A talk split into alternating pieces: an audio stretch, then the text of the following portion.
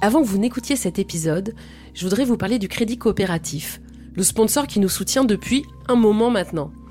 Et merci à eux d'être un partenaire solide, fidèle et qu'on apprécie beaucoup. Il se trouve que le Crédit Coop met tout un tas d'outils à disposition de ses clients. Il y a des placements très intéressants, comme le livret Agir, dont vous reversez une partie des intérêts à des associations partenaires. Ou encore la carte Agir, qui est comme une carte bancaire normale, mais qui en plus vous permet d'effectuer des micro-dons. Ces petits gestes, ces petits riens, ont permis de récolter plus de 6 millions d'euros en 2023. 6,2 exactement, qui ont été reversés à plus de 50 associations et fondations. Alors vous aussi, rejoignez-nous au Crédit Cop et ensemble, on peut essayer de faire un peu bouger les choses.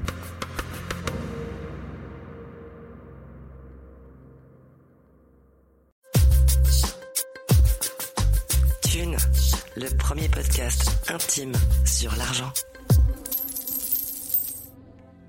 À chaque fois que j'ai eu à négocier avec des Chinois, j'ai demandé à des amis chinois de le faire à ma place. Parce que des gens qui ont inventé un bout de papier qui vaut de l'argent, je me dis qu'ils sont toujours plus forts que moi en commerce. Mais quand je vois qu'il y a des entreprises comme euh, Danone, Renault, Carrefour, qui sont fait arnaquer en Chine, alors qu'ils ont quand même des juristes un peu meilleurs que les miens, je me suis dit, je vais, je vais pas essayer de trop négocier avec les Chinois.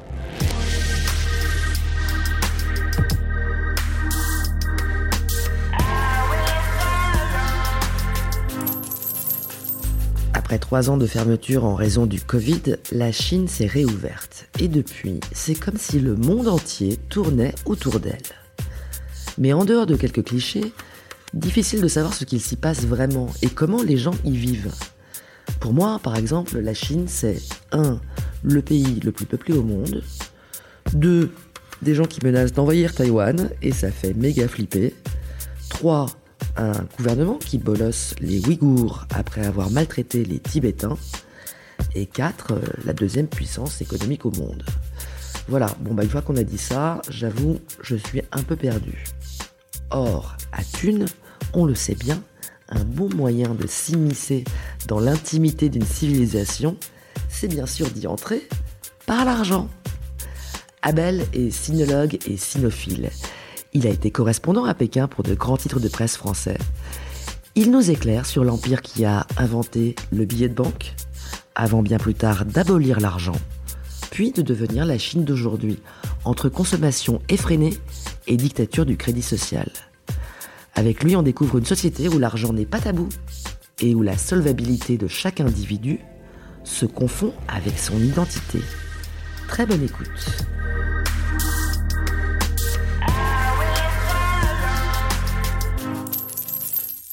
Aujourd'hui, on va parler d'argent avec Abel Segretin.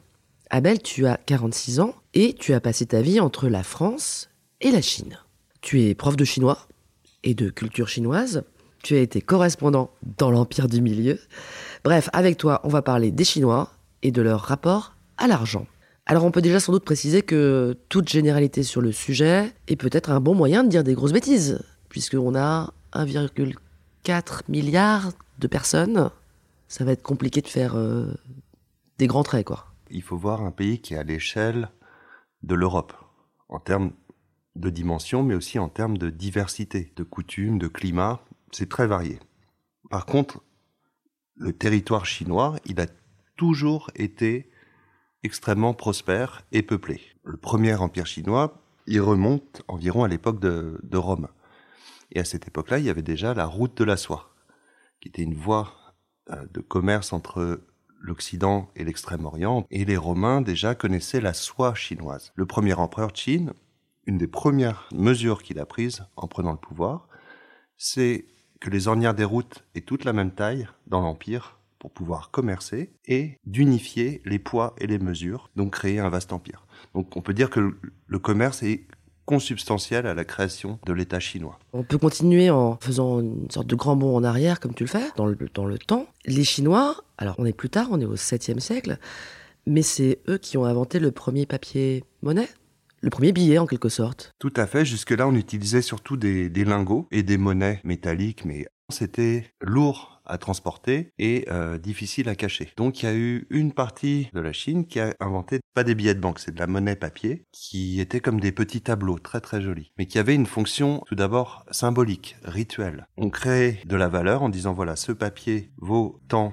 de lingots d'or et puis on pouvait le brûler pour l'offrir aux ancêtres ou pour l'offrir à une divinité. Ensuite, les premiers billets de banque, la monnaie papier réelle, elle date à peu près de l'an 1000 en Chine. C'est hallucinant parce qu'en Occident, on est sur plutôt 18e, 19e siècle. Les Chinois ont, ont inventé les, les, premiers papiers tels qu'on les connaît actuellement, l'imprimerie, les caractères mobiles aussi, on ne sait pas, mais bien avant Gutenberg. Mais ils ont abandonné parce qu'en chinois c'était trop compliqué. Mais en gros, dès qu'ils ont inventé le papier et l'imprimerie, ils ont inventé les billets de banque un moyen de faire quelque chose de commercial avec. C'est ouf. J'ai lu que Marco Polo, le comte explorateur qui était évidemment allé là-bas au XIIIe siècle, il était revenu, il avait parlé dans ses récits de cette histoire de billets de banque et personne ne le croyait. Personne ne le croyait. D'ailleurs, un, un des pontes qui a accueilli Marco Polo à son retour, lorsqu'il a montré, il avait rapporté un des papiers monnaie chinois, il l'a brûlé devant lui. Il disait, mais ça ne vaut rien, votre truc. Marco Polo lui a dit, vous venez de brûler l'équivalent de 10 chevaux. Et c'était absurde. Donc, ce qui est merveilleux là-dedans, c'est qu'en Chine, il y a toujours eu ce rapport à l'abstraction de l'argent, du commerce. Du moment que c'est pratique et que c'est validé, pourquoi pas? Aujourd'hui, tous les paiements se font par voie électronique, c'est dématérialisé. Il paraît que c'est une proportion complètement folle. Hein. Dès que c'est de l'argent, en fait, peu importe la forme. En Chine, l'important, c'est que ça circule et qu'il y ait du commerce. Euh, actuellement, les statistiques les plus récentes, on, on parle de 70% des jeunes qui ne payent que avec leur téléphone. Donc ça a été une, une, révolution totale en quelques années. Et quand on dit 70%, le restant, c'est ceux qui vivent dans les milieux ruraux, à la campagne euh, assez profonde. Il faut savoir qu'il y a quand même encore 600 millions de Chinois qui vivent à la campagne. C'est quoi ça? Je t'ai apporté des feuilles de papier pour les esprits. C'est de l'argent pour les morts ou pour les esprits. En Chine, à de nombreuses occasions, on va brûler du papier monnaie symbolique qui, en se consumant, va passer dans le monde de l'invisible. Qu'est-ce que ça veut dire? Il y a la, la, grande fête de la, la lumière pure, Qingming Tie, euh, chaque année vers le mois d'avril, qui est la fête des morts, l'équivalent de la Toussaint chez nous. Et la première fois que j'ai passé cette fête à Pékin, tout d'un coup, je voyais des tas de gens la nuit qui allumaient des feux devant chez eux. Je disais, mais qu'est-ce qu'ils fabriquent? Est-ce que c'est la révolution Ils veulent mettre le feu partout Pas du tout. Ils avaient l'air tous assez concentrés, recueillis. Et ils étaient en train simplement de, de brûler des papiers de banque symboliques pour leurs ancêtres, pour leurs grands-mères, leurs arrière-grands-parents. Ils brûlaient vraiment des papiers de banque Des représentations de billets de banque. Ensuite, pour les funérailles, on va aussi euh, accompagner le défunt avec des faux billets de banque. Hein, ils appellent ça la Hell's Bank. Hell comme l'enfer Ouais, ouais. Mais en fait, c'est le monde de l'au-delà. Il n'y a pas vraiment d'enfer en Chine, comme on le conçoit ici. Mais il y a aussi des lingots d'or en carton brillants et aussi des téléphones portables en carton, des maisons en carton pour accompagner, offrir ça à la personne disparue dans l'au-delà. Et on va, on va lui garnir les poches avec plein de faux billets de banque. Au défunt? Oui. Ouais, ouais. Mais qu'est-ce qu'on veut dire par là, en fait? C'est que la prospérité continue dans l'au-delà? Oui, Tsai, euh, la prospérité, est, est, un concept universel en Chine. Dans les temples chinois, il y a les Tsai Shen, les dieux de la prospérité et de la richesse. Il y en a plusieurs. Ils ont des ministres, des sous-ministres. Il y a une hiérarchie des dieux de la richesse qu'on va prier pour telle bonne affaire, à qui on va faire des offrandes. Mais l'argent en Chine, c'est pas, c'est pas quelque chose de un peu tabou comme on, on peut avoir en France. Ça m'arrivait souvent dans le train, rencontrer des gens par curiosité, comme j'étais un occidental. Ils me disaient ah euh, bonjour, bonjour. Vous êtes de quel pays? Je dis ben je suis français. Deuxième question, vous gagnez combien? Direct. Direct. Je me dis, waouh, c'est un peu, un peu rude. Mais en fait, c'était une façon d'engager la conversation pour pouvoir comparer les revenus de chacun. Comme on se demanderait, qu'est-ce que tu fais dans la vie? Cette notion de tout ce qu'il peut y avoir de culpabilité autour de, de l'argent ou de, de tabou, ouais, en France, c'est impoli. Je sais pas pourquoi d'ailleurs de demander euh, combien on gagne, euh, ou ça, ça paraît vulgaire. Ouais, en Chine, il y a une capacité d'abstraction assez forte euh, par rapport à l'argent qui fait que, en fait, c'est quelque chose qui circule et qui ne fait que refléter en fait ta situation. Et si tu arrives, comme euh, tu arriverais à canaliser l'eau d'un fleuve, à avoir suffisamment d'argent, et que cet argent coule, prospère, ça veut dire que ta vie est dans la bonne direction et que tu t'es arrangé pour être dans le flot monétaire.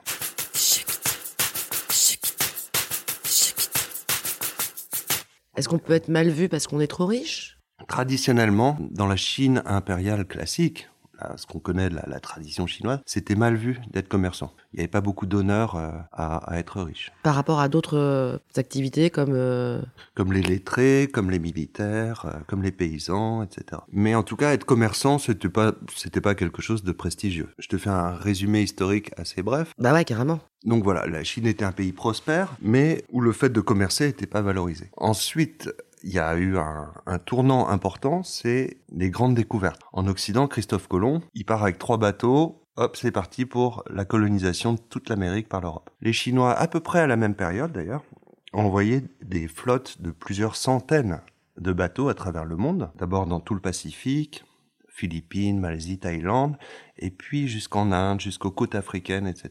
Zéro colonisation, mais ils ont ouvert des comptoirs marchands. Donc il y a eu un début de commerce avec des colonies qui sont installées à l'étranger, mais qui étaient des magasins en fait, des comptoirs d'échange. Il n'y a pas eu de volonté de conquête territoriale. Ensuite, suite à l'expansion coloniale européenne, il y a eu une invasion de la Chine par différents pays, dont euh, la France, l'Angleterre, le Japon, l'Allemagne. Et on n'a jamais vu de colonisation totale de la Chine, hein, c'était juste des comptoirs aussi, hein, dont Hong Kong, hein, le plus célèbre, Shanghai aussi on connaît bien, Macao, etc. Donc nous, les Occidentaux, on ouvrait des comptoirs en Chine. Mais le grand tournant par rapport à cette histoire de marchand ou pas, c'est les guerres de l'opium. Au milieu du 19e, les Anglais, ils avaient colonisé l'Inde. Et ils consommaient beaucoup de thé, les Anglais, en France aussi. Énorme déficit commercial avec la Chine. Le thé, c'est une, grande affaire. C'est un produit extrêmement précieux. D'ailleurs, il y avait une, une monnaie en thé euh, sous forme de briques imprimées de thé compressé et qui avait une, une Comme grande un valeur monétaire. Comme un lingot de thé. Donc les Anglais euh, se sont dit, en Inde, il n'y a pas de thé, mais il y a de l'opium. En Chine, il y a du thé, mais il n'y a pas d'opium. On va refourguer de l'opium indien aux Chinois, et puis on va planter du thé en Inde. Comme ça, on n'aura plus besoin d'acheter le thé des Chinois. Donc ça a entraîné la Chine dans, dans une crise terrible, euh, sanitaire à cause de euh, l'addiction à l'opium, et monétaire parce que ça coûtait de l'argent d'acheter de l'opium. D'où des révoltes, d'où le début un peu du ressentiment contre les puissances occidentales, qui petit à petit a mené à la désagrégation de, de l'empire chinois, à des révoltes contre les étrangers occidentaux. Et ensuite, il y a eu la révolution chinoise dans les années 1910, Sun Yat-sen, où ils se sont dit, les Occidentaux, ils sont quand même beaucoup plus avancés que nous, on va un peu s'inspirer de leurs méthodes pour se moderniser. Première République chinoise, et à ce moment-là, création de grandes banques chinoises, et là, le, le commerce a été beaucoup valorisé, ainsi que l'industrie hein, qui allait avec. Donc là, on est dans un moment très capitaliste de la Chine, quoi. Voilà où c'est bien considéré de faire du business, d'être riche, de le montrer. Euh, Il y a les pauvres coulis à Shanghai, mais d'autres Chinois qui roulent euh, en Rolls-Royce, et c'est très bien. Création de la HSBC, hein, Hong Kong and Shanghai Banking Corporation. On oublie souvent que la HSBC, c'est... euh, Elle avait son origine. On voit toujours le bâtiment à Shanghai. Il y en a un très beau à Hong Kong aussi. Mais société ultra inégale. Donc, révolution communiste, la fameuse. plus guerre mondiale terrible avec le Japon, qui a finalement mené à la longue marche et à la prise du pouvoir par les communistes, par Mao. En 1949.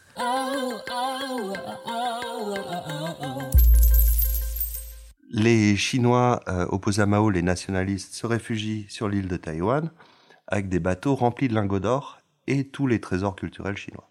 Les usines sont saisies, abolition de la propriété privée, ce qui est pas rien. Abolition de la propriété privée. Voilà. Et il y a eu quand même ce qu'on appelle les red capitalistes, les capitalistes rouges, qui étaient des grands magnats de l'industrie, qui avaient prêté allégeance au pouvoir et qu'on a accepté parce qu'il fallait bien quand même faire euh, tourner le business. Mais pour le Pékin moyen, eh ben c'était t'as plus ton lopin de terre.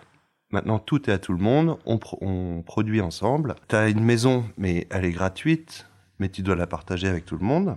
Euh, les propriétaires terriens, on les égouille et on redistribue les terres euh, au peuple, soi-disant, mais dans des grandes collectivités, comme ça s'est fait en Russie ou ailleurs. Ça n'a pas fonctionné pour toutes les raisons qu'on connaît, mais ce qui a été assez radical, c'est que beaucoup de paysans pauvres ont été sur un pied d'égalité avec les anciens capitalistes riches, les petits propriétaires terriens, euh, ce qui n'était jamais arrivé dans toute l'histoire de la Chine. Donc là, il y avait plus d'argent. Il y avait des coupons, je t'en ai apporté.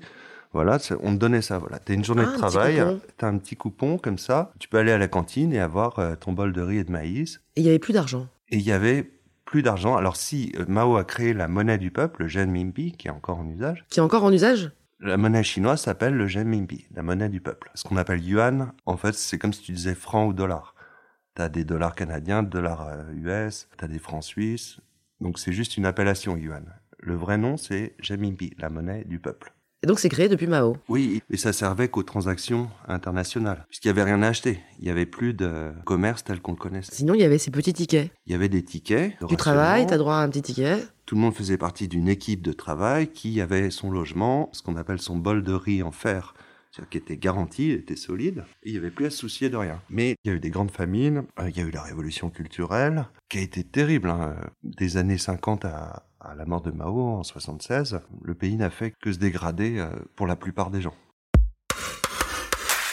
Mort de Mao apparaît Deng Xiaoping, qu'on connaît bien euh, de nom au moins ici. Eh bien, il a créé, lui, ce qu'on appelle Gai Feng, la réforme et l'ouverture. Et la première mesure qu'il a prise, c'est un truc qui paraît assez simple, mais qui a été une petite révolution en Chine, c'est qu'il a dit à tous ses agriculteurs, Maintenant, une petite partie de ce que vous faites pousser, vous avez le droit de le, vendre au marché. C'est le marché libre. Donc c'est le début du, capitalisme. Ensuite, il a ouvert certaines zones économiques spéciales à Shenzhen, à côté de Hong Kong, dans le Fujian en face de Taïwan, progressivement. Des petites zones où il y avait le droit à la propriété privée. Donc là, on avait le droit d'avoir quelque chose qui t'appartient.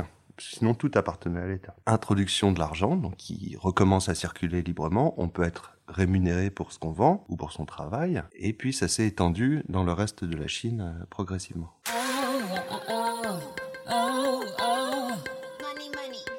Tout ça sur très peu de temps en fait. C'est-à-dire qu'il y a 70 euh, ans, il n'y avait pas d'argent en Chine et euh, il n'y avait pas de propriété privée. Et aujourd'hui, on a des premières puissances économiques mondiales. Aujourd'hui, la Chine, c'est la deuxième économie en termes de PIB au monde, juste derrière les États-Unis. Et quand tu regardes les courbe de croissance hein, dans tous les domaines. Ça part de près de zéro longtemps avec une augmentation très rapide en quelques années. Là, aujourd'hui, il y a euh, une économie qui est en fait complètement capitaliste, non? Officiellement, ça s'appelle le socialisme aux couleurs de la Chine. Le capitalisme est une étape nécessaire vers la réalisation du vrai socialisme, ce qui justifie des excès capitalistes qui nous paraissent absurdes. J'avais reçu une délégation de journalistes chinois à Paris et qui euh, s'informait sur la situation, par exemple, de la sécurité sociale, des salaires en France, des droits sociaux. Il me disait, mais en fait, c'est vous qui êtes plus socialiste que nous, quoi. Ça, lui paraissait incroyable, notre modèle social, tellement il était proche de, de ce que vantait leur gouvernement. Alors que là-bas, c'est assez sauvage. Tu sais, comme dans ces, ces nouvelles économies où il y a des, nouveaux riches, il y a eu des phénomènes euh, incroyables d'enrichissement très rapides. Les usines d'État, par exemple, de, de l'armée, elles se sont reconverties à faire des frigos, euh, des climatiseurs euh, très rapidement, puisqu'ils avaient tous les moyens de production. Et les dirigeants de ces boîtes-là, ils se sont enrichis, mais dans des proportions inimaginables.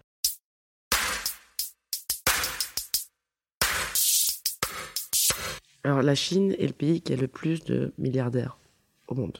Ouais. Les plus grosses fortunes sont chinoises à l'heure actuelle. Et on les connaît même pas toutes.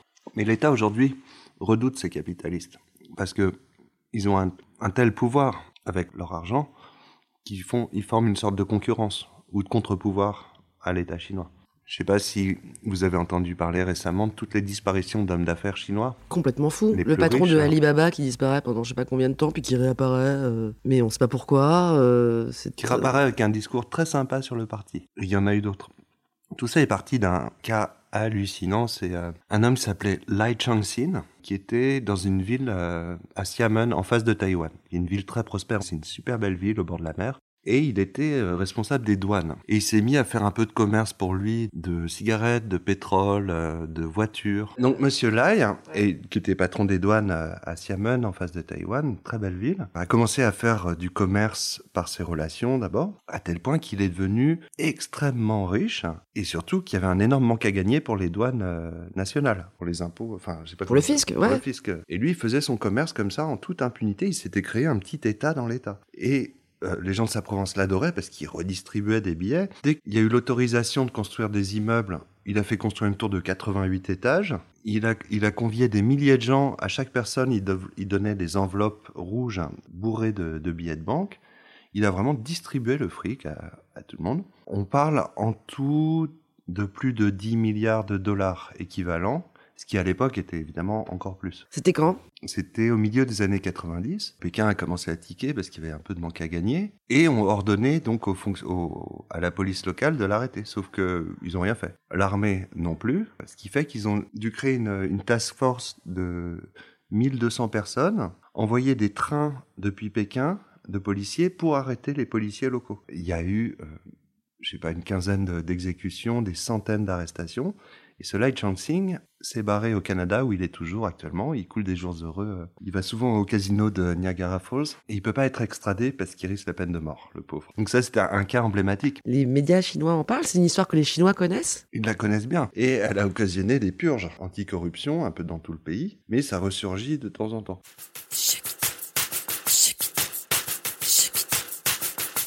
Après, il y a une certaine tolérance aussi, puisqu'un pays aussi vaste, on peut pas tout contrôler. Donc, tant que ça se passe à peu près bien au niveau local, euh, on tolère une certaine corruption. Faut pas trop faire de vagues. Il faut pas trop faire de vagues. Tu me demandais si c'était bien vu euh, de, beaucoup euh, gagner d'argent en Chine. C'est considéré, mais il y a toujours une certaine sobriété extérieure. Il y a moins l'aspect bling bling. C'est très mal vu d'exposer sa richesse. Par contre, il y a une grande désillusion par rapport aux valeurs morales. Hein puisque bah, il y a peu de liberté individuelle. Une des rares libertés, c'est de faire du commerce. Et de consommer. Et de consommer.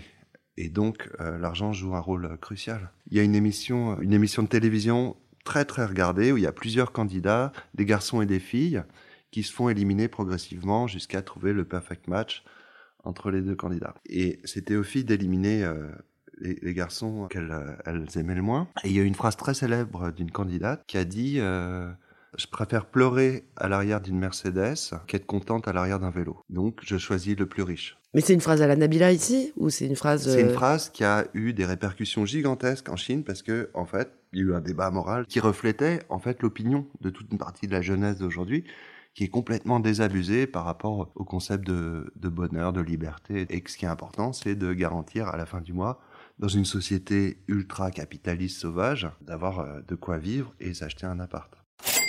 On a 400 euh, millions de personnes qui, euh, qui vivent euh, avec des revenus quasiment comparables à, ceux des Occidentaux. Hein. Ouais, les consommables, les biens de consommation quotidien, courant, c'est moins cher. Ce qui est beaucoup plus cher en Chine, c'est le prix de l'immobilier, ah. comparé aux revenus. L'immobilier, ça a été un, un boom formidable qui s'est pas arrêté. Il y a eu une crise récente, mais ça a repris de plus belle.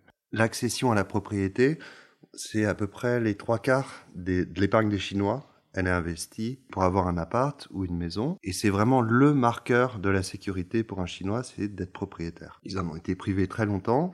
Et on ne sait pas de quoi demain sera fait, donc c'est l'investissement numéro un. Plus de la moitié des Chinois sont propriétaires et ont souvent plusieurs propriétés. Donc c'est le numéro un, c'est d'avoir son foyer en dur. Quoi, Toi, tu vivais où quand tu vivais en Chine?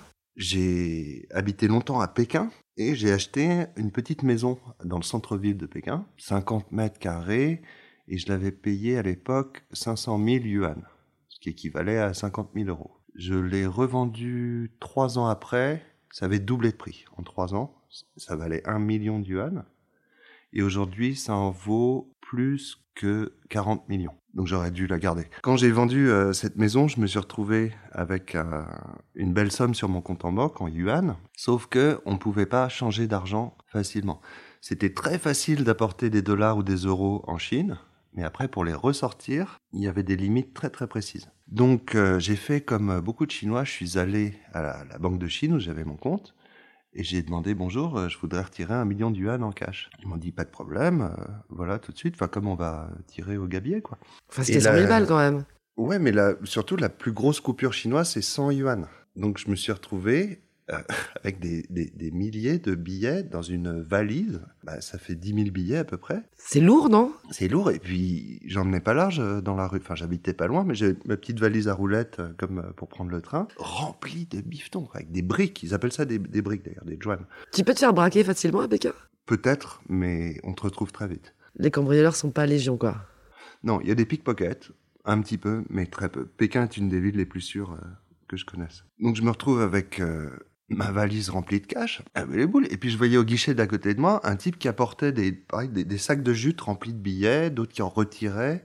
C'était tout à fait normal. Personne te demande un- une légitimité particulière, d'où, comment. Enfin, en France, il faudrait signer plein de papiers, expliquer que l'argent vient d'eux, tu ne peux pas retirer comme ça euh, en deux minutes. Là, pas du tout. C'était mon argent. Ils n'étaient pas inquiets parce qu'ils savaient que je pourrais pas le changer, euh, le faire disparaître comme ça. Donc je me suis retrouvé à contacter tous mes potes français qui étaient payés en euros en France, mais qui avaient besoin de cash chinois. Et j'ai fait bureau de change au fond d'un café. euh, J'avais ma table attitrée quasiment. Et ensuite, été dans le quartier des ambassades où il y a un vendeur de liqueurs euh, chinois qui, derrière son stand d'alcool euh, importé, a aussi toutes les devises du monde. Ah, c'est le musée de la monnaie, hein, c'est fabuleux. Et il te change la somme que tu veux. Et là, j'ai changé quasiment la moitié, quasiment 500 000 yuan, donc euh, 5000 billets en euros, avec une petite commission. En Chine, partout, il y a des petites machines qui comptent les billets et qui les scannent en même temps pour voir si c'est des vrais ou des faux. Partout. La moindre petite épicerie, à la banque, euh, c'est partout comme ça. Et à la banque, ce qui est très drôle, c'est qu'ils ont des calculettes, mais ils, ils ont aussi des abacs, des bouliers chinois avec ces billes-là. Et ils te font des, des opérations à une rapidité euh, Avec des bouliers, vraiment. avec des bouliers pour les opérations courantes. hein. Les femmes qui sont au guichet des banques, souvent sont des femmes, les hommes aussi, sont entraînés à compter les liasses de billets avec leurs doigts ultra rapidement. Comme des croupiers. Exactement comme des croupiers. Et c'était illégal ce que tu faisais de changer de l'argent? En fait, c'était une nécessité. Donc, euh, en Chine, nécessité fait loi. Je causais de tort à personne, c'était mon argent, donc il n'y avait pas de problème.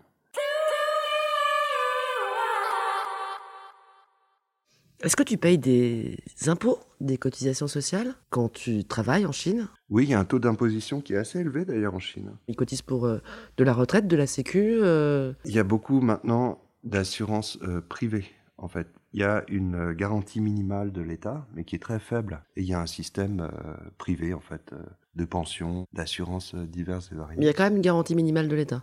Oui, mais qui est très basse, qui est très faible. Est-ce que tu sais si euh, l'école est gratuite? Rien n'est gratuit en Chine. Disons qu'il y a un système totalement gratuit, mais qui est réservé vraiment à ceux qui peuvent pas se payer autre chose. L'école est obligatoire et gratuite pour tout le monde en Chine. Simplement, dès que les parents ont les moyens, ils vont payer pour aller dans une école euh, meilleure. C'est un gros budget pour les familles aussi, hein, de l'éducation des enfants. D'autant qu'ils vont les envoyer étudier à l'étranger. Est-ce que la- se faire soigner, ça coûte cher? Alors pareil, c'est un système à plusieurs vitesses.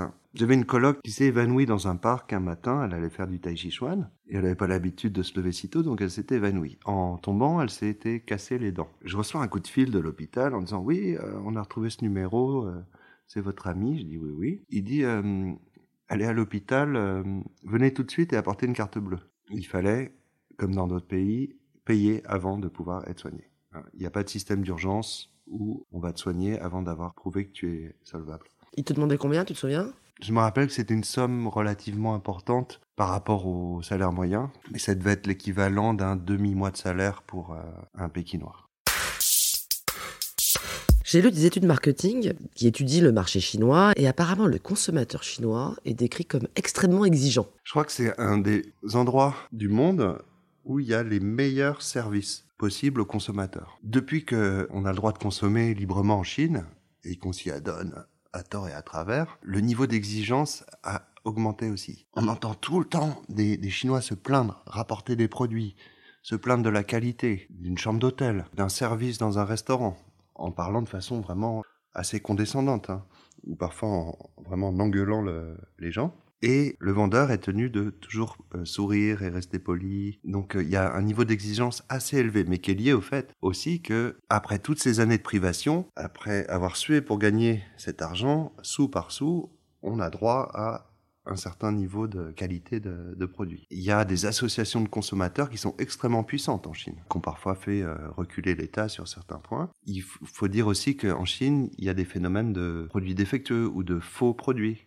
Il y a eu des scandales liés à ça. Donc euh, les droits des consommateurs, en fait, c'est une sphère où s'exerce pas mal la liberté individuelle et euh, la démocratie. Il y a beaucoup de systèmes de vote par téléphone pour euh, élire des produits, les noter, etc., qui sont massifs hein, à l'échelle de la Chine. Donc ouais, on peut dire que le consommateur chinois, il est loin d'être naïf. hein. Il fait très très attention à, ce qu'il achète. Alors ce qui est drôle, quand on achète un scooter électrique ou euh, une télévision. Les Chinois aiment bien garder les, emballages. On va dans des maisons, parfois il y a des, canapés sublimes, euh, design, tout neuf, encore sous plastique, sous cellophane.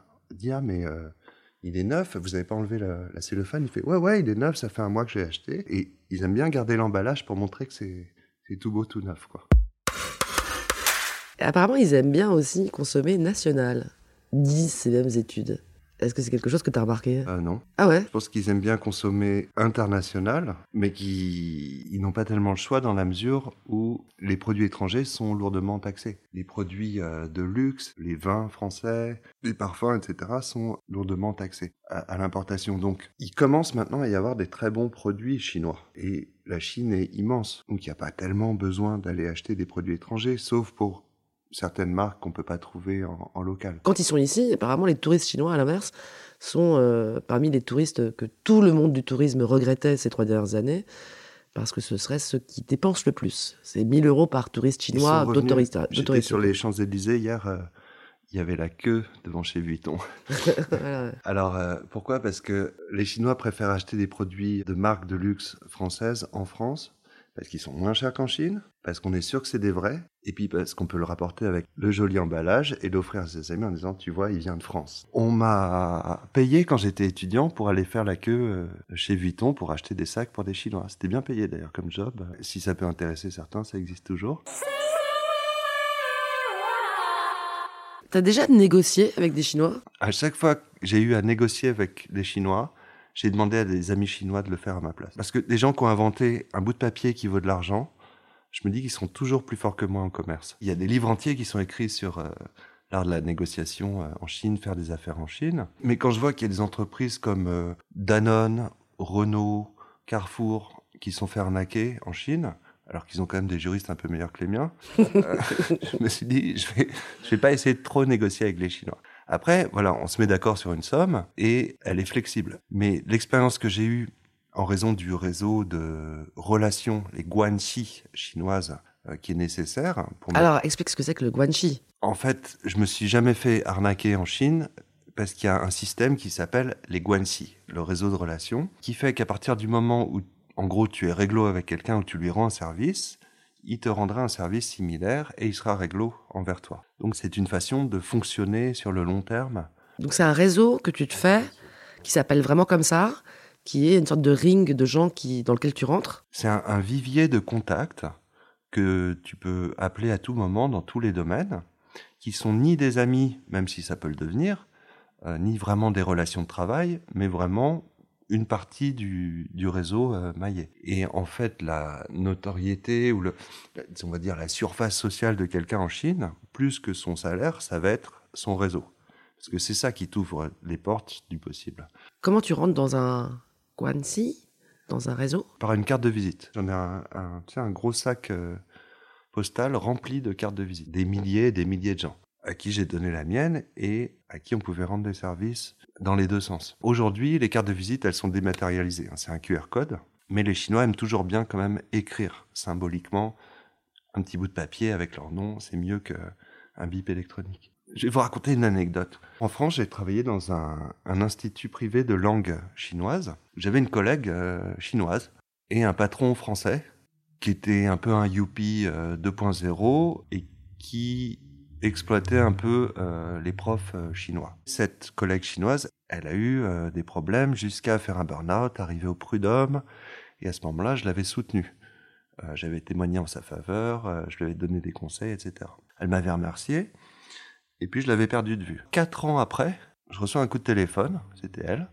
Elle me dit Ah, belle, ça va tout, tu fais quoi? Maintenant, je travaille au bureau du tourisme de la province du Guizhou en Chine. On fait un voyage de presse, il reste quelques places, je t'invite, comme ça. Et donc, euh, elle m'a payé des super vacances dans une très jolie province euh, chinoise. En remerciement de en souvenir et en remerciement du soutien que je lui avais apporté. Euh, alors qu'on avait eu zéro contact entre temps. Donc les Chinois ont aussi une forme de loyauté long terme, contrairement à ce qu'on peut penser.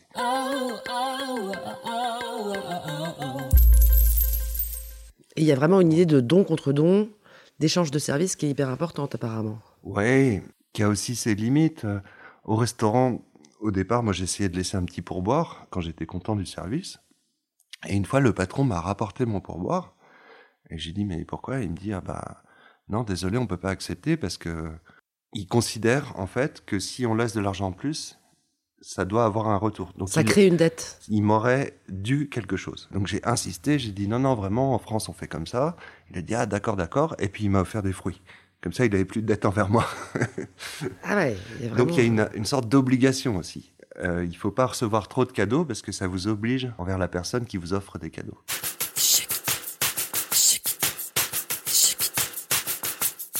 Est-ce que, comme dans beaucoup de sociétés, hmm. il y a des euh, rapports euh, d'argent un peu biaisés entre les mecs et les nanas? D'abord, est-ce que tu invites une nana au resto, tu l'invites pour sortir? Ouais. En Chine, au restaurant, on y va souvent à plusieurs, rarement en tête à tête. Mais depuis peu, c'est un peu une, mode à l'occidental du, date. Les garçons invitent les filles. C'est une façon très courante de draguer en Chine, c'est d'offrir beaucoup de cadeaux à, l'être aimé. Et c'est très souvent le garçon qui va faire la cour à la fille. Par contre, quand on est entre, entre amis, entre collègues de travail, la question de savoir qui paye détermine en fait euh, qui est l'invité. Et être l'invité, c'est-à-dire celui qui a le plus d'honneur. Donc les gens se battent littéralement, ils s'insultent, parfois ils se tapent dessus pour payer j'ai assisté plusieurs fois à des scènes comme ça, et je suis pas le seul, dans les restos où les gens se battent pour payer, parce que ça veut dire qu'ils veulent honorer leur copain, en fait. Donc pour l'honorer, ils vont lui casser la gueule après. Pour... Mais il y a parfois des ruses, genre les, les potes qui, qui séquestrent le copain pour que l'autre ait le temps d'aller payer entre temps, et puis l'autre revient super vénère pour dire non, c'est moi qui paye. Donc il y a une fonction sociale de l'argent, dans le sens où quand on est invité, ça veut dire qu'on a la place d'honneur et c'est jamais bien vu en, Chine de dire oui, c'est bon, c'est moi qui ai l'honneur. C'est très prétentieux. Quand on vous fait un compliment, on va toujours dire non. Donc, euh, faut pas trop se laisser inviter. Maintenant, il y a une mode aussi. Les Chinois, ils sont pragmatiques et les jeunes, ils ont pas trop de thunes comme partout. Euh, c'est Ju, c'est on partage 50-50, l'addition. Mais il faut le préciser au début du repas pour que les choses soient claires, voilà, et qu'il n'y ait pas d'histoire d'invitation. Mais ça, ça vient des États-Unis Hein, ils sont beaucoup inspirés des façons occidentales. C'est super moderne de faire 50-50. Euh, hein. Est-ce que les nanas ont autant de fric que les mecs? Parce qu'à la base, il y a quand même eu cet épisode communiste où tout le monde était égaux. Oui. Euh, la place de la femme dans la société chinoise, euh, elle est encore pas au niveau de la journée mondiale des droits de la femme. Hein. Ça, c'est sûr. C'est une majorité d'hommes. Le modèle typique, c'est le patron avec sa secrétaire qui est sa concubine euh, plus ou moins officielle. Mais il y a aussi un phénomène récent qui sont les soit les double income no kid que les Chinois ont, mis en chinois en tinkre pour dink, tinkre. Donc c'est des gens qui euh, qui, décident de vivre en couple euh, sans avoir d'enfants pour avoir plus d'argent, simplement pour ça, et que la femme puisse avoir une carrière. C'est réfléchi. Les gens en parlent ah éventuellement, ils disent Ah bah nous on a fait ce choix-là. Euh. Ce choix-là, il, faut qu'ils expliquent aux parents pourquoi ils n'ont pas eu d'enfants. Parce que la mentalité traditionnelle, c'est d'avoir des enfants. Et c'est un choix. Aussi, tu sais que en Chine, il y a ce problème de d'avortement des, des, des, fœtus filles. Oui, il y, a eu beaucoup de, de, filles sacrifiées par, à cause de la politique de l'enfant unique. Parce que la fille, quand elle va se marier, elle va quitter le foyer. Donc, euh, pour des foyers ouvriers ou ruraux, c'est une perte de main-d'œuvre, si tu veux, ou d'aide au foyer. Donc on préfère avoir un garçon parce que lui, il va ramener une femme qui va aider euh, au foyer. Sauf que, entre-temps, la Chine a évolué et on s'est aperçu que les filles, elles étaient bien meilleures à l'école et à l'université. Et que donc elles avaient des diplômes supérieurs qui leur permettaient de générer des revenus importants. Donc c'est reconsidérer financièrement euh, le statut de la femme.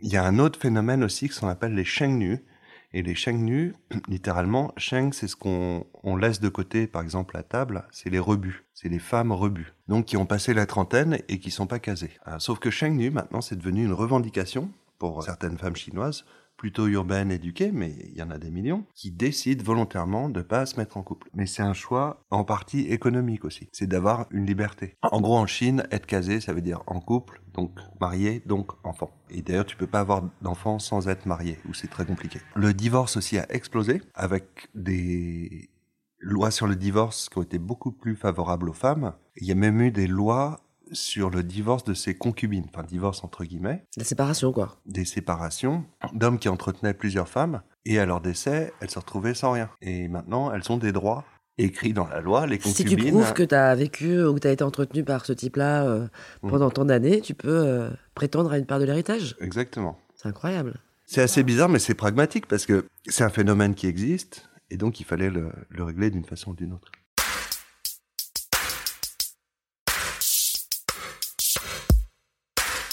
J'ai conservé euh, beaucoup de contacts euh, avec Ouais. des potes chinois. Le gros truc qui a changé, c'est euh, les paiements électroniques. Ouais. Tu vois, les étrennes à- au Nouvel An chinois, plus que des cadeaux, on s'offre de l'argent.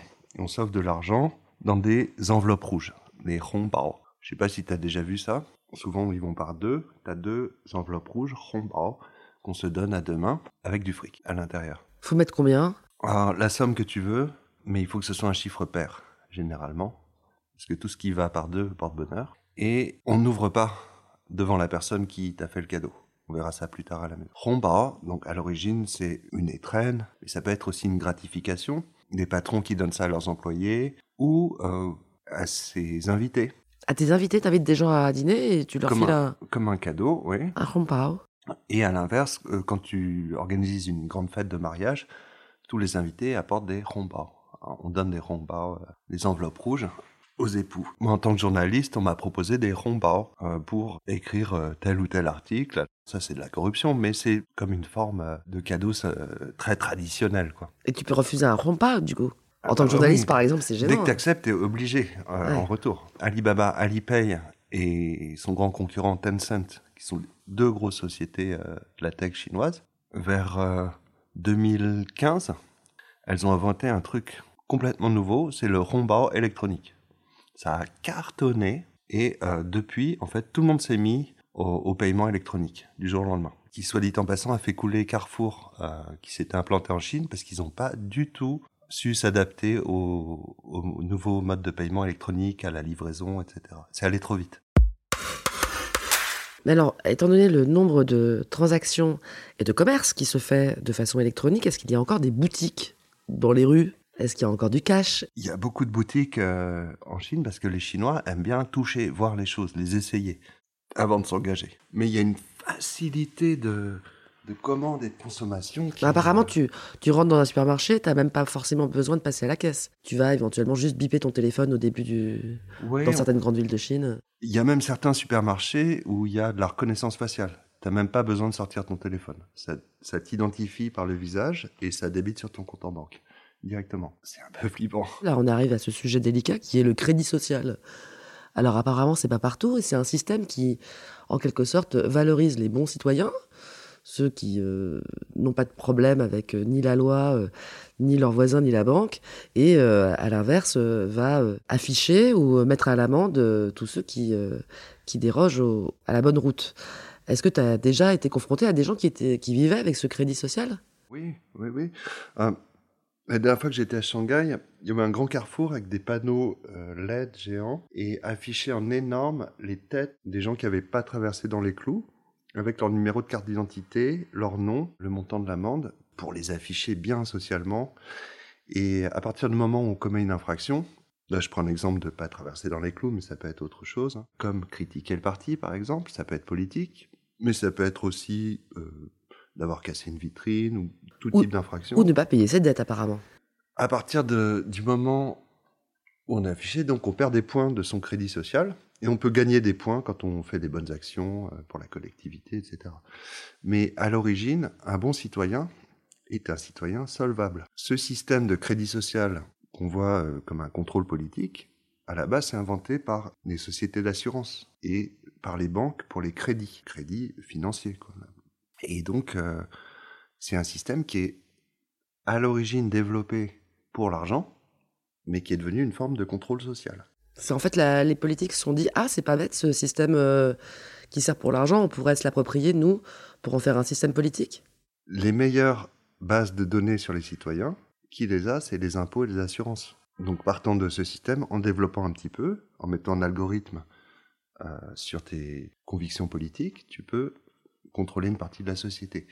D'autant plus que tout le monde a besoin, est obligé d'avoir un téléphone portable pour euh, ses transactions quotidiennes en Chine. Et quand tu as trop de mauvais points au crédit social, tu n'as plus le droit d'emprunter de l'argent aux banques, donc d'accéder à la propriété.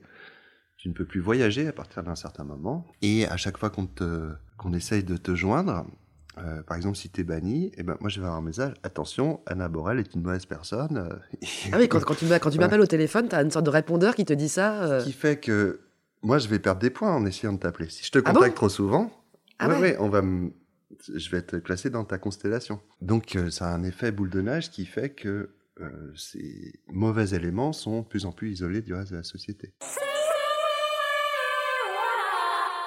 Il y a des systèmes de crédit très développés, très faciles à obtenir, avec justement ce système de, de base de données qui a été renforcé, avec des taux d'intérêt qui sont euh, plutôt intéressants. Ils ont tout intérêt en fait à faire du crédit pour financer les, les achats immobiliers notamment. Mais le crédit à la consommation, ce genre de choses, tu connais des gens qui l'ont pratiqué? Est-ce que les gens s'endettent pour euh, le quotidien ou euh, pour euh, acheter un canapé, des vacances, une bagnole? Ça existe. Il y a, il y a du crédit à la consommation, mais les Chinois épargnent hein, beaucoup. Épargnent ou placent dans l'immobilier ou à la bourse. Les Chinois jouent énormément en bourse. Ah bon? Les Chinois jouent de l'argent en général énormément, mais c'est interdit. Donc ils vont euh, dans les casinos ou à Macao. Il y a Macao. à côté de Hong Kong, qui est Macao l'enfer du jeu, où d'ailleurs Las Vegas, le Venetian a ouvert une branche là-bas. euh, où il y a le Macao, c'est un tout- une toute petite euh, ville, mais dont euh, les trois quarts des revenus proviennent euh, du jeu. Et sinon, En ils Chine- parient pas ils... Les Chinois parient jour et nuit, surtout. Les, les paris sportifs, le foot. Moi, ça m'étonne pas de voir les, les Chinois tenir des PMU ici. euh, tous ces jeux d'argent, le mahjong, les jeux de cartes. Il y a beaucoup de paris illégaux. J'avais une copine aussi qui se déplaçait d'appart en appart euh, avec un petit sac rempli d'argent aussi et qui prenait les paris sur les matchs de foot. Et il y a des fortunes qui peuvent se faire là-dessus. Donc il y a, y a, ouais, il y a un sens du jeu en général, pas seulement des paris, mais en Chine, les gens jouent tout le temps partout. Mais donc, ouais, donc tu peux te surendetter. Tu peux te surendetter, mais tu perds du crédit social. Est-ce qu'il y a des pauvres en Chine, des clodos, des miséreux, des indigents? Il y a encore euh, environ 600 millions de personnes qui vivent à la campagne, qui sont agriculteurs en Chine. Et en ville, il y a beaucoup de gens qui ont des bas revenus. Et puis entre les deux, il y a toutes les usines. Là, on- parle de 2 à 300 millions de Mingong, des travailleurs migrants, en fait, qui sont euh, des immigrés de l'intérieur, qui viennent des provinces les plus pauvres pour travailler à l'usine. Ils ont très très peu de revenus. Ils dorment dans des, dortoirs avec presque rien, une petite gourde de thé, parfois un scooter électrique. Et ils gagnent le salaire minimum, ils renvoient tout au bled. Et après, ils vont ouvrir une petite boutique, euh, un salon de coiffure euh, près de leur village. Mais néanmoins, ils sont enrichis sous par sous. Quand tu te promènes en Chine, tu vois très très peu de gens dormir dans la rue, à part des handicapés. À la limite, eux, ils pourraient euh, mendier. Mais il n'y a pas de misère très rude apparente. Personne va te demander euh, des yuan dans la rue. Ça peut arriver. Si, si, il y a, il y a parfois quelques mendiants, mais ils sont souvent euh, bannis. Ou souvent, comme je disais, ce sont des gens qui ont plus de jambes ou qui ont Ouais. été euh, estropiés, etc. J'ai l'impression que c'est très rare quand même, hein, d'après ce que tu me dis. C'est beaucoup plus rare, mais par contre, dans le moindre euh, petit restaurant où il y aurait un serveur ici, là-bas, il y en a peut-être cinq ou six. Et la nuit, ils dorment sur les tables du resto et ils gagnent des très petites sommes, mais il y a une forme de- d'entraide. Ce qui permet qu'il y ait aussi beaucoup moins de chômage. Donc les gens vont vivre de peu et sont habitués à une certaine euh, pénurie, je dirais. Mais oui, il y a une pauvreté euh, et une misère euh, assez généralisée. Mais L'éradication de la pauvreté de base, c'était une des grandes mesures hein, de- des gouvernements successifs chinois, et ils y sont plutôt bien parvenus. Alors, bon, ils vont reloger les gens dans l'espèce de HLM toute tristoune, etc. Mais il n'y a pas de, phénomène de, de bandes qui traînent dans la rue, comme tu peux avoir au Brésil ou, ou en Russie ou d'autres pays euh, en transition, quoi, je dirais. Ouais, ou de, simplement de, de clodo comme vient dans le métro à Paris. Un truc qui m'a beaucoup surpris, c'est que le moindre petit gars qui va essayer de vendre deux beignets dans la rue, pour 3 francs 6 sous, il a toujours ce, ce rêve de se dire je vais y arriver. Après, je vendrai plus de beignets, après, je vais ouvrir ma boutique. Il y a un esprit d'entreprise chinois. Et ça qui dure depuis très longtemps. C'est possible.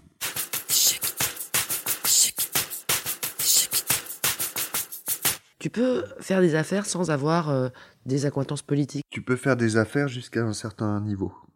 sans avoir d'acquaintance politique, tous les grands groupes de l'énergie, des transports, de l'industrie chinoise, de l'aéronautique, sont de près ou de loin tenus par des membres euh, de la famille de dirigeants. Donc on peut dire que c'est un, un énorme système mafieux à l'échelle d'un État, mais eux, ils ne diront pas ça, ils diront que c'est juste bien contrôlé et bien organisé. Il y a quelques entrepreneurs capitalistes euh, qui sont sortis du lot, du type Jack Ma, mais en Chine, il y a un proverbe, c'est que quand un clou dépasse d'une planche, il faut le remettre à niveau. À chaque fois que tu veux monter un business en local, dans une ville ou dans une province, il faut commencer par contacter des membres du parti local ou des dirigeants locaux et qu'ils y trouvent aussi leur intérêt. Donc c'est donnant-donnant. Il y a un ami français qui avait ouvert un, restaurant français euh, à Pékin, qui était le premier resto un peu napacaro steak frites, c'est-à-dire pas chez Maxim's, mais où tu peux manger comme en France, avoir une expérience de la France. Et beaucoup de jeunes Pékinois qui allaient, euh, qui trouvaient ça sympa et pas trop cher. Et je lui disais, ah mais pour les normes, ça doit être compliqué en plein Pékin, euh, les normes sanitaires. Il me dit, ah bah, tu pointes ton doigt n'importe où dans la pièce, il y a une infraction. Je dis, ah, mais comment tu fais? Il y a le contrôle qui passe chaque année. Il me dit, c'est pas grave, parce que l'oncle du cuisinier, c'est le juge du district. Et je dis, mais il n'y a pas de cuisinier chinois? Il me dit, bah non, on le paye. Et c'est le mec qui est euh, assis au bar, et voilà. Et son salaire, il sert à faire qu'on puisse continuer à exercer le, le restaurant. Par ailleurs, il était plutôt aux normes. Mais l'inspecteur, s'il voulait, il pouvait dire Ah, je vous faire. Oui, donc il y a cette zone de gris quand même très fort, quoi. Si t'es mal avec euh, quelqu'un de haut placé, euh, ça peut te retomber sur le nez, il peut y avoir cette espèce de. Dans tous les secteurs de la société, il vaut mieux avoir des relations et par ailleurs, les, les dirigeants changent. Une fois qu'ils prennent un peu trop de pouvoir aussi, le président actuel, Xi Jinping, a fait une énorme campagne de nettoyage anticorruption. Là, récemment, hein, c'était tout le Ces dernières années, avec des milliers d'arrestations. Mais ces gens ont été remplacés par d'autres fonctionnaires euh, bien en vue. Et c'est eux qui ont le pouvoir maintenant. À l'inverse, est-ce que tu as observé des pratiques liées à l'argent que nous avons qui peuvent euh, vraiment étonner les Chinois? Il n'y a pas de carte de crédit en Chine. Ah bon? Ils sont passés directement du cash au paiement par téléphone portable. Et c'est d'ailleurs pour ça que les paiements électroniques sont tellement développés. C'est parce que Alibaba avait pas de moyens de vendre en ligne. Donc ils ont créé des facilités pour payer par téléphone. Ça, c'est une des choses qui m'a le plus étonné au départ, c'est que je pouvais pas utiliser de carte de crédit. Une copine productrice new-yorkaise qui est venue faire un, reportage euh, à Pékin, elle avait tout faux. Elle allait dans les épiceries, elle tendait sa carte de crédit. Les mecs la prenaient. J'ai vu un, épicier prendre en disant Ah, elles sont belles leurs cartes de visite. Et il foutait la carte dans sa poche. Rends-moi ma carte. C'est des voleurs.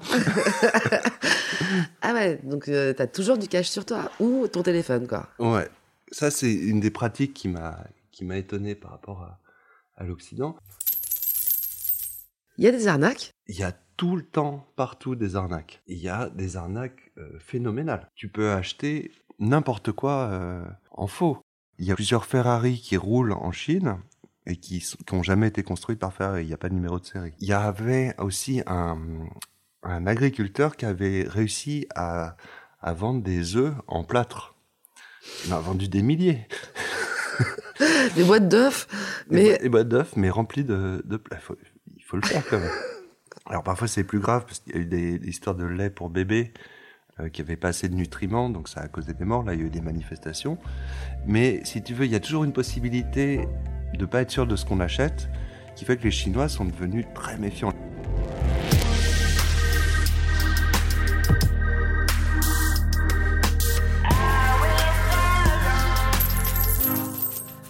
Voilà, c'est terminé vous avez encore écouté un épisode de Thune, un podcast de Laurence Velli et Anna Borel. Cet entretien a été réalisé par Anna Borel. Le montage est assuré par Bastien Bironneau sur une musique toujours d'Emma Bitson. Si vous aimez Thune, vraiment, n'hésitez pas à nous laisser un gentil commentaire sur Apple Podcast. On a aussi créé une cagnotte Tipeee, parce que donner un peu de thune à thune, ça fait sens et ça nous aide beaucoup à continuer. Enfin, vous pouvez toujours nous joindre pour toute critique, commentaire ou discussion sur les réseaux sociaux et notamment sur notre Insta. On répond toujours. À bientôt.